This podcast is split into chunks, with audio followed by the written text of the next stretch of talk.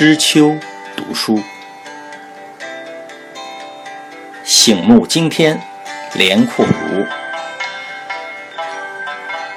著者：彭丽，中华书局出版。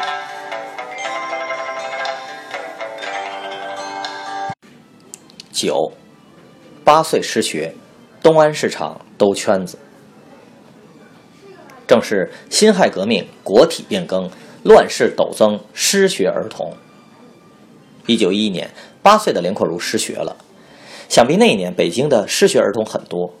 当时北京到底有多少适龄学童？有多少遗留的私塾仍在上课？又有多少新式小学堂开课？第一个新式小学校属谁？对于这些简单的问题，今天的教育界研究人员竟然也拿不出答案，说不出具体的数字，这是敷衍。一九零五年，即废除科举考试制度那年，各类八旗子弟学校率先得以改造，成为了京城首批官办的中小学堂。但是告知，北京第一所小学校——崇文区前门小学，是拥有一百四十年历史的名校，其前身是始建于同治七年，即一八六八年的八世觉罗学堂。民国初期更名为铁柱工小学，一九三四年改名为打磨厂小学。事实上，民国元年即一九一二年，府学胡同实验小学创办，校长李栋，初级班学杂费一元，高级班两元。民国八年即一九一九年，北京大学附设民众学校，校长曹鹏祥，学生免费。既然国家处在大动荡的时期，风雨飘摇，那么每个家庭也同样难得安稳，变故难测。连阔如也交不起学费了。连阔如和二哥寄居在一个远房舅舅家里，母亲出去做家政服务，说是家政服务，其实就是佣人。他时常送少许抚养费给舅舅。八九岁的男孩最贪玩，连阔如经常跑到位于王府井北口的东安市场兜圈子，老北京人管闲逛。叫兜圈子，老人闲来遛弯，妇女没事逛街，顽童到处兜圈子。东安市场位于王府井大街的中段。王府井大街始建于元代，曾有十王府街，这是明代的称呼。在清代称为王府街，袁世凯当政时期称为莫里逊大街。一九四九年后称为金街。一九九八年，王府井的井，一眼自明中叶以来拥有近四百年历史的铜井被发现。铜井井深七点二米，水深三点一九米，水质清澈透明，甘甜可口。井壁由青砖砌成，涂有黄色铜粉涂料，故名。诗曰：“流水商业街，盘龙青铜井，市声。”似鼎沸，王府如海静。如果说王府井大街是一条项链，那么东安市场就是项链上的一颗钻石。连阔如与东安市场有缘，他俩同庚，都是一九零三年出生。光绪三十年，即一九零二年，慈禧动用巨款修缮了颐和园，并决定整修内城道路，将已经废弃的八旗子弟练兵场改建成商品市场。因为临近东安门，取名东安市场。东安市场是北京二十世纪最早开办的一家综合性大商场，店铺挨着店铺，小摊儿连着小摊儿，各种生意人都有，也有许多茶园、戏院、影院、台球及乒乓球社等娱乐设施。在连阔如六岁的时候，即宣统元年，出版的《京华百二竹记词》。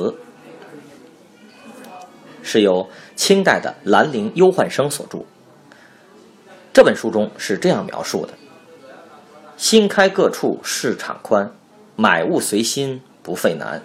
若论繁华手一指，请君城内赴东安。”剧作家吴祖光曾说：“最吸引我的地方是吉祥戏院左侧的一片露天空地儿，叫做杂耍场，里面有变魔术、摔跤的、盘杠子的。”练武术的，拉洋片的，踢毽子的，说书的，唱大鼓的、说相声的、算命的、卜卦的、代写书信的。其中最使我感兴趣的就是说相声的。连阔如喜欢逛东安市场，从孩提时代直到晚年一直如此。他早年在这里玩耍，晚年在这里说书，而这里兴盛一时的吉祥戏院、书茶馆等组合而成的游乐场所，也被称为北京曲艺的发祥地之一。一九零六年，东安市场上出现了一个被人们称为“小天桥”的游艺场，吉祥茶园在这一基础上建成。一九零八年二月九日。吉祥茶园开始营业，后来改名吉祥戏院。早先，北京内城没有戏园子，有个人叫刘谢元，是内廷大公主府的总管事，有权有势，结交广，又爱听戏。他看准了新建的东安市场，吉祥茶园就是刘谢元出钱所建。当时设备简陋，只用山蒿苇席搭个大棚，戏台不大。台下摆着长桌条凳，进茶园就有人给看座。茶房沏上茶要茶钱，不卖戏票。谭鑫培、杨小楼、余叔岩、梅兰芳、尚小云、程砚秋、荀慧生、高庆奎、马连良、严居鹏、金少山、裘盛戎、袁世海等等，几乎每一位京剧名角都在吉祥茶园演过戏。进了热热闹闹的市场，首先吸引连阔如的是一片空地上的杂技表演场。一个又黑又胖的和尚，名叫马万宝，擎着顶门杠一样粗的双臂耍大脖，阳光下晃得人睁不开眼。放下脖就开说：“血脉好似一长江，一处不到一处伤，寒处就成病，血热就成疮。”爱听评书的连阔如被他的好说辞给说定神了。接下去的说辞是：“真头疼必死，真心疼必亡。想当初，那曹操真头疼而死，姜维是真心疼而亡。